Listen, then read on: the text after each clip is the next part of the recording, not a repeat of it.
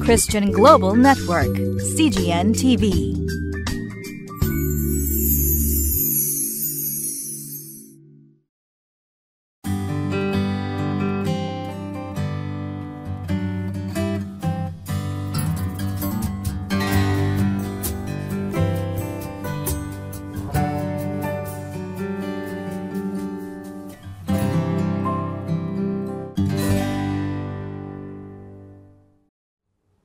皆さんこんにちは。堺シャローム福音教会の小山英二です。今日は2月15日。聖書箇所はヨハネの福音書11章17節から37節。死は復活のための序曲です。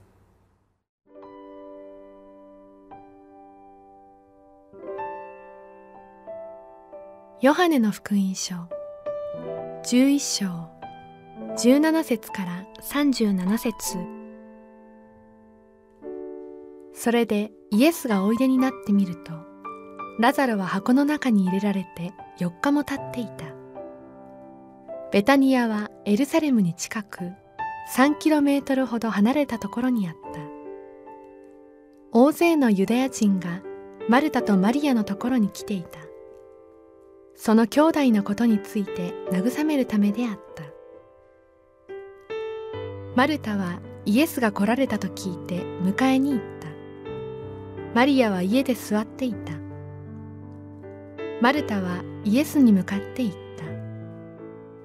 主よもしここにいてくださったなら私の兄弟は死ななかったでしょうに。今でも私は知っております。あなたが神にお求めになることは何でも神はあなたにお与えになります。イエスは彼女に言われた。あなたの兄弟はよみがえります。マルタはイエスに言った。私は終わりの日のよみがえりの時に彼がよみがえることを知っております。イエスは言われた。私はよみがえりです。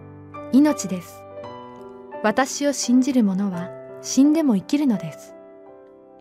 また、生きていて私を信じる者は決して死ぬことがありません。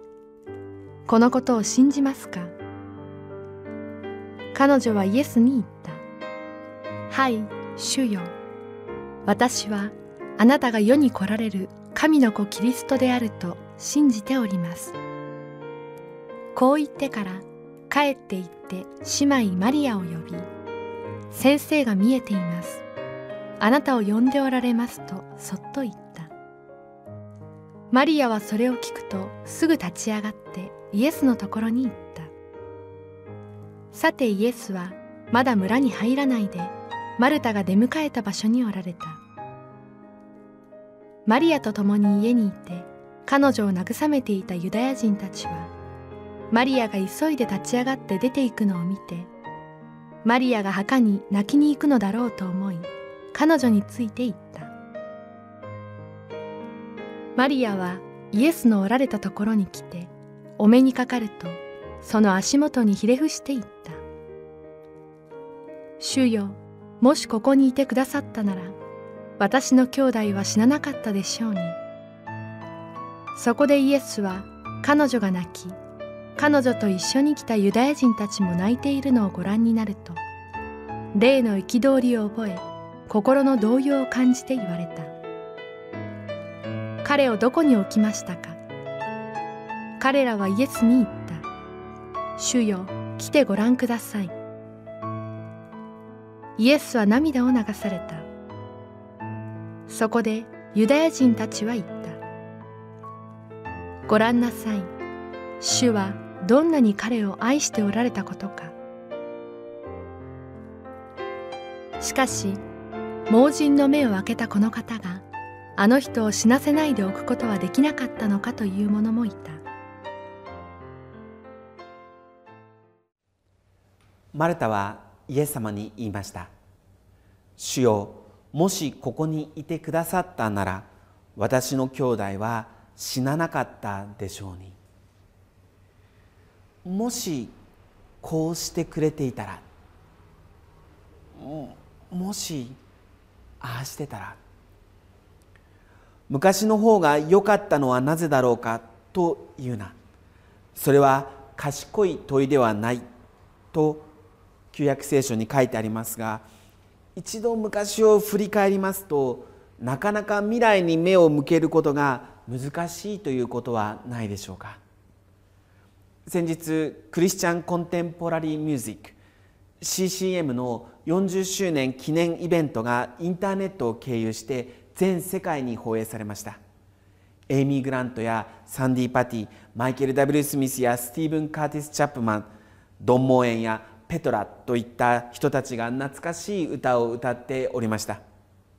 妻はマイケルが「フレンド」を歌い始めた時に学生時代に歌った思い出を話してくれました。私もエイミー・グラントが「大ワード」あなたの御言葉を歌い始めた時にアメリカにいた頃を思い出していました「バック・トゥ・ザ・フューチャー」という映画が一昔前に流行りましたが昔に戻ってもしこうしていたら今どうなっていただろうと誰もが一度は考えることではないでしょうか。イエス様がそんなマルタにしたことはまず未来に視点を合わせるということでありました。イエス様はおっしゃられました。あなたの兄弟はよみがえります。イエス様の時代のユダヤ人の多くはサドカイ派は別として終わりの日のよみがえりというのを信じていました。旧約聖書イザヤ書65章にこのような箇所があります。見よ誠に私は新しい天と新しい地を創造する。先のことは思い出されず心に上ることもない。私はエルサレムを喜び私の民を楽しむ。そこにはもう泣き声も叫び声も聞かれない。神が終わりの日に新しい天と地を創造され古代から現在に至るまで全ての神の民が新しい体が与えられ新しい世界を分かち合い楽しむ。これが当時の人たちの理解だったわけです。そしてマルタもまたその終わりの日のよみがえりを信じていたわけです。でもイエス様がマルタにしたことは未来に目を向けさせることだけではありませんでした。イエス様はその未来が今この時入ってきたということを告げるわけです。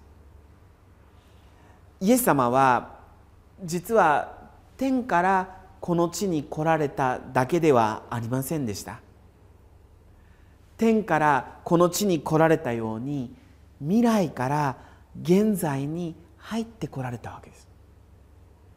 ですからイエス様はおっしゃられました。私はよみがえりです。命です。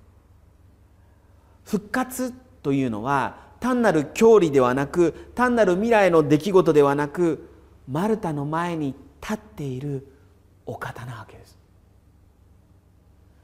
イエス様はマルタのもしこうしてくれていたらをもしイエス様ならばに変えるようにチャレンジしました。イエス様はマルタに言いました。このことを信じますか？イエス様は新しい世界をこの地にもたらしてくださるお方です。でもそれは自動的に起こるものではありません。信仰が求められます。マルタは言いました。はい主よ。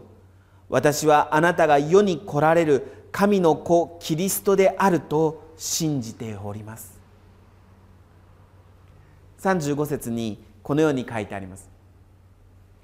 イエスは涙を流された。悲しみに打ちひしがれていたマリアたちをご覧になったイエス様は涙を流されたというのです。聖書は言います。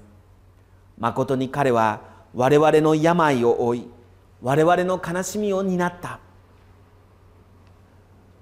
イエス様は私たちの弱さに同情できない方ではありません。私たちの苦しみも悲しみも知っておられ一緒に涙を流されるお方であります。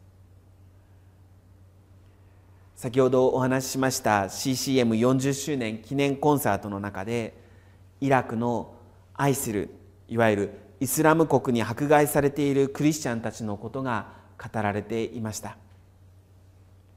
2014年の6月侵略が始まり教会が壊されました。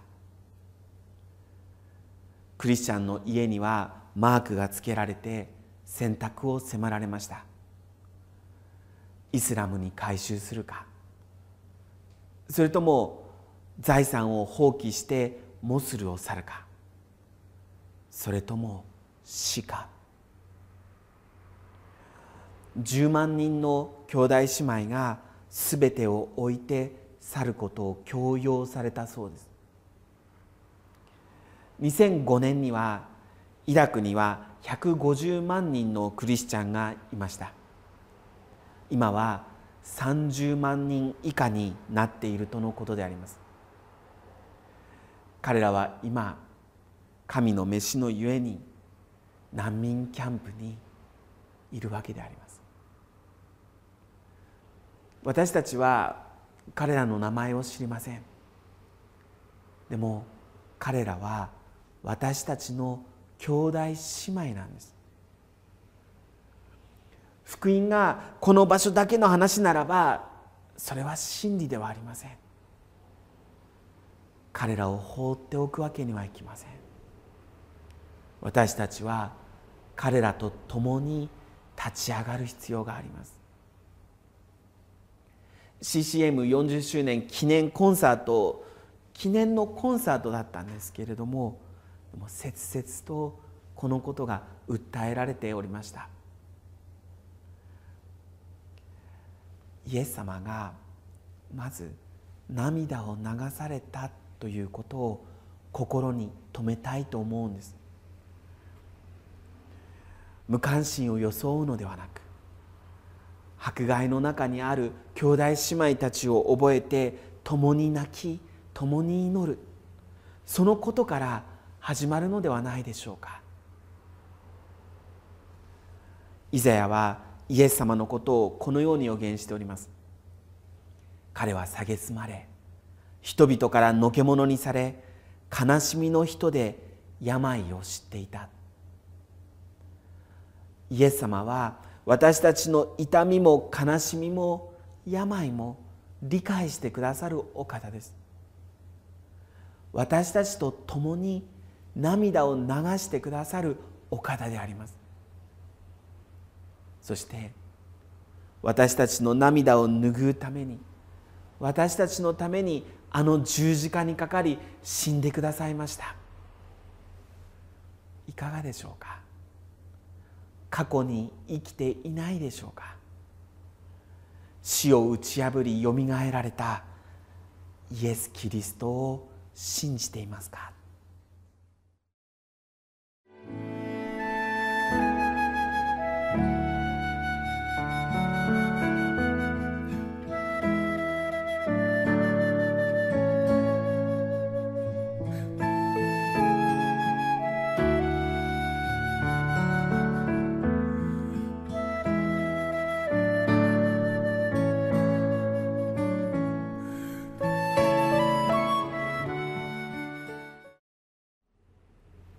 イエス様は言われました。彼をどこに置きましたか？12週間後今度はマリアたちがイエス様の遺体を探します。誰かが私の主を取っていきました。どこに置いたのか私には分からないのです。人々はイエス様に言いました。主を来てご覧ください。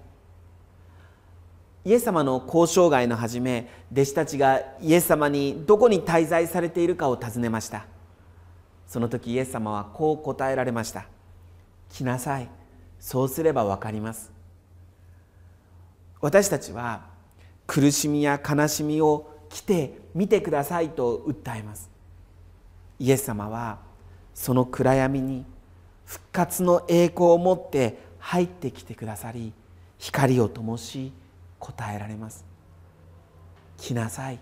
そうすれば分かります。祈ります。愛する天のお父様あなたの皆を賛美します。イエス様あなたこそよみがえりです。命です。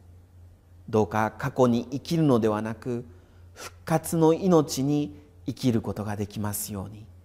主イエス・キリストの皆によってお祈りします。アーメン